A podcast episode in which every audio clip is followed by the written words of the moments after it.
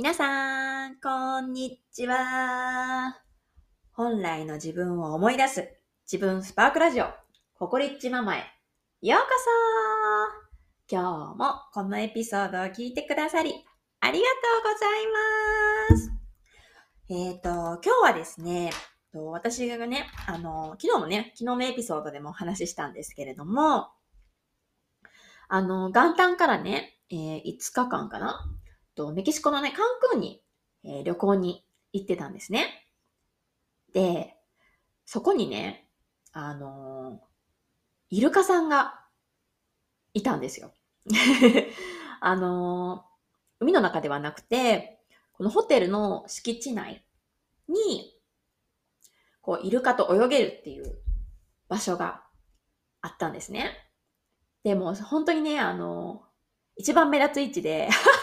やっていて、本当に毎日毎日ご飯に行くとき、ホテルの部屋から出るときに、そのイルカさんが身につく。みんな、こうレストランに行くためにイルカさんを見ながら行くっていう場所で、こうイルカがジャンプしたりとか、がこう人と一緒に泳いでたりっていう姿を目にしてたんですね。で、えー、今日はね、えー、家族で旅行に行った私が、そのイルカと泳ぐっていうことをできるまでっていうちょっとね、お話をしたいなっていうふうに思うんですけれども、要はこれも私の中でちょっとした挑戦というか、自己対話をした結果、うーん、そうやってイルカと泳ぐっていうもう最高の思い出を作ることができたっていうお話なんですね。でね、今回宿泊したのが、と、カンクンのハイアットズーバっていうホテルなんですけれども、まあ、あの、カンクンはね、あの、オールインクルーシブって言って、もうあの、宿泊料金の中に、もう全部、レストランのご飯代とか飲み物代、デザート代、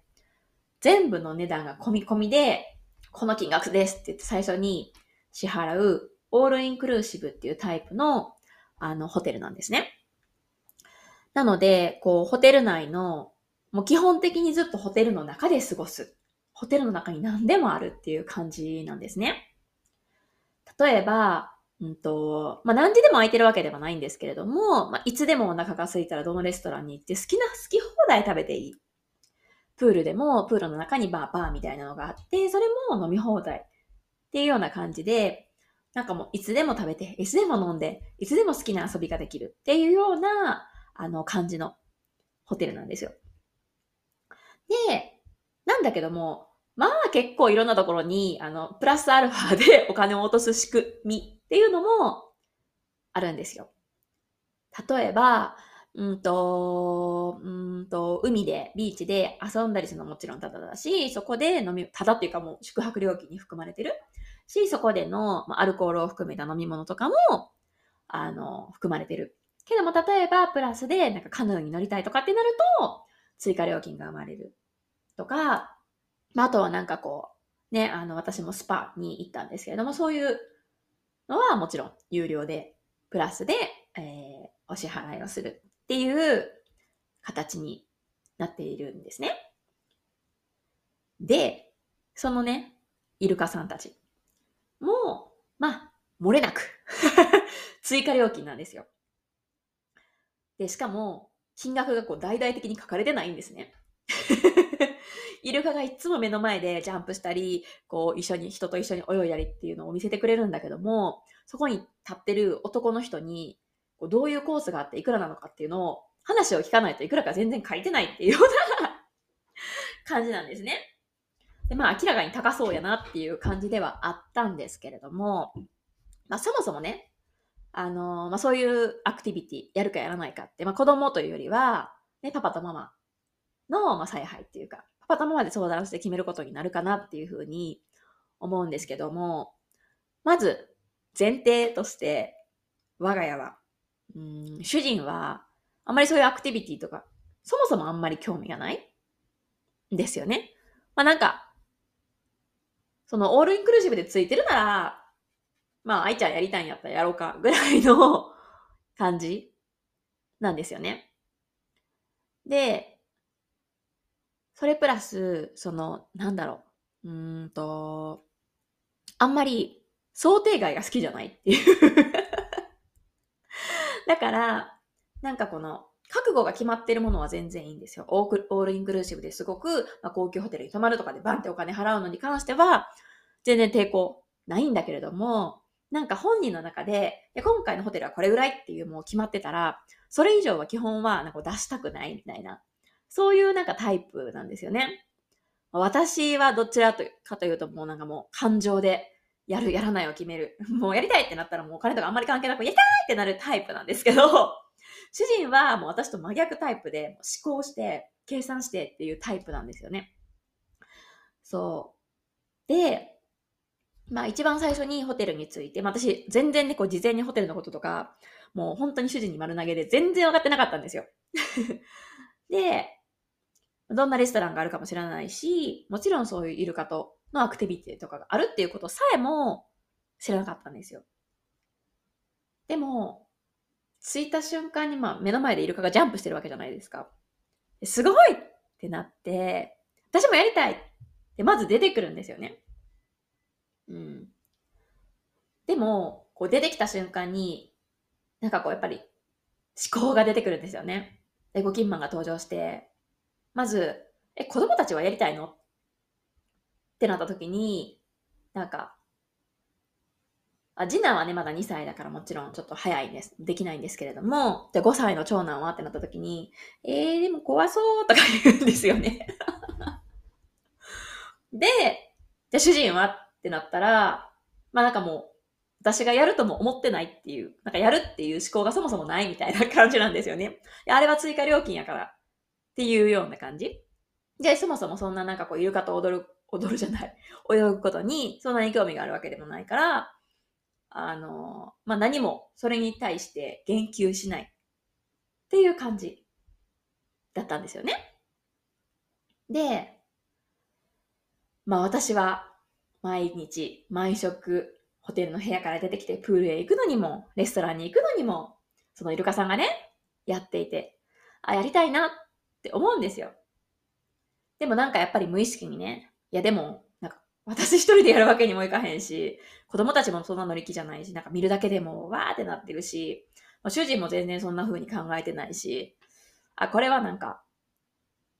なかったことに、無意識に、その私の感情っていうのを抑えてたんですよね。でも、なんかもう、目の前で何度も見せてくれる、そのジャンプとか、イルカと泳いでる人たちの、キャーっていう顔とか、笑顔を見てると、なんかもうそのやりたいっていう気持ちが、確信に変わってきたんですよね。やってみたいし、なんか、まあ、まず私がやってみたいっていうことに許可を出して、私これやりたいと。で、まあ、主人は多分やり、特にやりたくないって言うと思うから、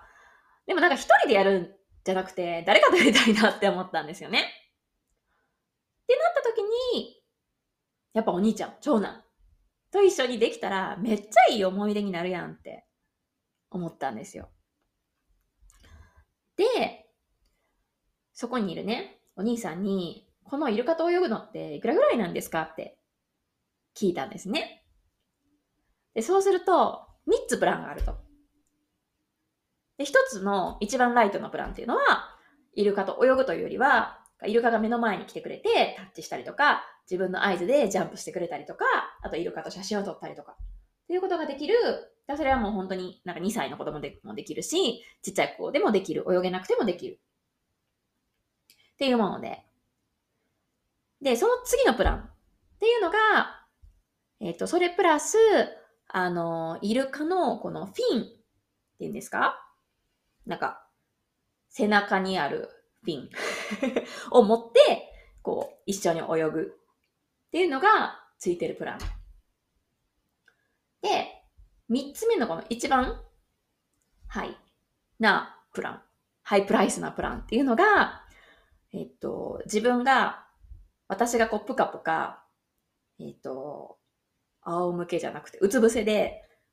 浮いているところに、後ろから2頭のイルカさんがピューンってやってきて、で口でね、この私のかかとを2頭がね、1本ずつ、足を1本ずつ、こう、顔っていうか鼻、鼻先でビューンって押してくれて、それで、こう、上半身がちょっとビューンって浮くみたいな。イルカの鼻の上に立つみたいな、立って泳ぐみたいな経験ができるっていうプランだったんですよね。で、それやってる人が、まあ、私が見た時はあんまりいなくて、全然なんかそれやりたいって思ってなかったんですけど、そんなプランあんのって思った瞬間にね、目の前でそれやってる人が現れたんですよ。でイエーイとかって言いながら、それやってて、もうそれ見た瞬間にね、もう絶対これやりたいって思ったんですよね。で、でもでもでも、じゃあそれ一緒に長男とやるっていうふうに考えたときに、いや、さすがにそれはね、ちょっと怖いって言うやろなっていうふうに思って。で、じゃあ長男は、そのイルカさんのフィンの部分を持って、こう一緒に泳ぐ。で、私はその2頭のイルカにかかとを持ち上げてもらって、かかとを押してもらって、イルカの鼻に立って泳ぐみたいな。それをやりたいって、まず自分で決めたんですよね。決めたというか、もう本当にこれは私がね、あのー、自分の思いに、こう、エゴキンマンを押しのけて素直になるときに自分に質問するんですけれども、誰にも文句言われない。何をしても愛される。何をしても認められるなら、私はどうしたいってまず聞くんですよね。そしたら、もちろんこの一番上のプランをやり、やりたい。で、長男はそのイルカと泳ぐっていうプランで一緒にやりたい。っていうのがもうね、明確になってしまったんですよね。でね、ここからね、主人にどう伝えるかっていう のが始まるんですけども、私はね、結構以前はそのエゴキンマンにやられた状態で、あの、主人に伝える。だから自分の本音というよりは、なんかこうオブラートに包みながら、えなんか、やりたい、やり、やりたいとも言わずに、なんかこれは子供にとってすごくいい経験になるから、みたいな。ほんまは自分がただただやりたいっていうだけなのに、こんな経験でここでしかできないし、とか言って。なんか子供にと、子供、その長男にとってね、すごくいい経験になるから、もうやらせてあげた方がいいと思う。この金額の価値あると思うみたいな、なんかすごい遠回りな頭を使った言い方をしてたんですよ。でもね、それやとやっぱり、主人もこのね、主人もエゴキンマンがいるし、そのなんだろう、自分の思ってる以上の額を払うということに対してやっぱりブロックがあるっていう中で、それだとね、やっぱりね、立ち向かえないんですよ。うん、エゴキンマンとエゴキンマンでぶつかってしまうんですね。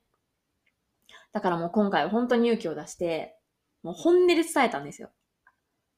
私これね、ほんまにやりたいねんって言って。もう、あのー、こんな経験、次いつできるかわからへんし、今、とにかくやってみたい。で、一人でじゃなくて、長男、5歳の長男と一緒にやりたい。でね、それをやると、次男がね、こう僕もやりたいって泣くのがわかるから、イメージ湧くから、彼の お昼寝の時間を狙ってやりたいと。だから、私の完璧なプランとしては、あのー、主人、えっ、ー、と、主人にえ次男には寝ておいてもらって、その間に私と長男がそのイルカのアクティビティをやって、そしてそれの動画を、えー、パパに撮ってもらうっていう、この完璧なプランで、どうしてもやりたいという話をね、もう本当に本音で話したんですよね、まっすぐに。そしたら主人が、おー、みたいな、最初は。でも、なんかやっぱりね、本って伝わるって私は思うんですよね。なんか、ああでもない、こうでもない、ぐちぐちぐちぐち言うよりも、もう担当直に私はこれがやっぱやりたいって、ま、やっぱそのエネルギーって伝わるなっていうのを最近すごく確信してて、そしたら主人もね、あいいんちゃう？やってみたら？って言ってくれたんですよね。うん。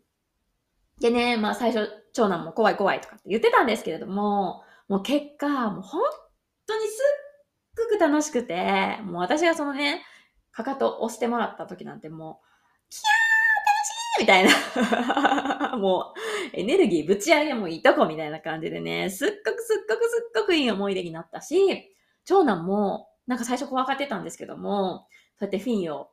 持って泳いだっていう経験が、なんかすごい自分の自信になったみたいで、うん。なんか、この経験はきっと彼の中でもすごくいい経験になったし、これから忘れることないんちゃうかなって思うぐらい、本当にすっごくいい経験ができたんですよね。だからついね、一番最初、私の中で思考でそうやって書き消そうとしたけども、なんか、やっぱり怖かったんですよね。いや、言ってみてダメやったらダメでいいやんって考えたらわかるんですけども、なんか言って、言ったらどうなるんやろっていうドキドキがやっぱりあって、やってみたいって言ったらなんて言われるんやろっていう、あるんですよね。でも、まずはやっぱり言ってみないとね、主人だって私がまさかやりたいと思ってるなんて思わないじゃないですか。だからまずは言ってみるってすごく大事やなって思った今回の経験でした。はい。というわけで 今日のエピソードは以上になります。とにかくね、相手が考えてることなんてわからないんだから、本音をまず伝えてみる。で、そこからどうなるかっていうのはまた話し合いっていうのでね、もしね、皆さんの今の状況で通ずるものがあれば、気づきにつながれば嬉しいなと思います。はい。というわけで、今日も最後まで聞いてくださり、ありがとうございました。またね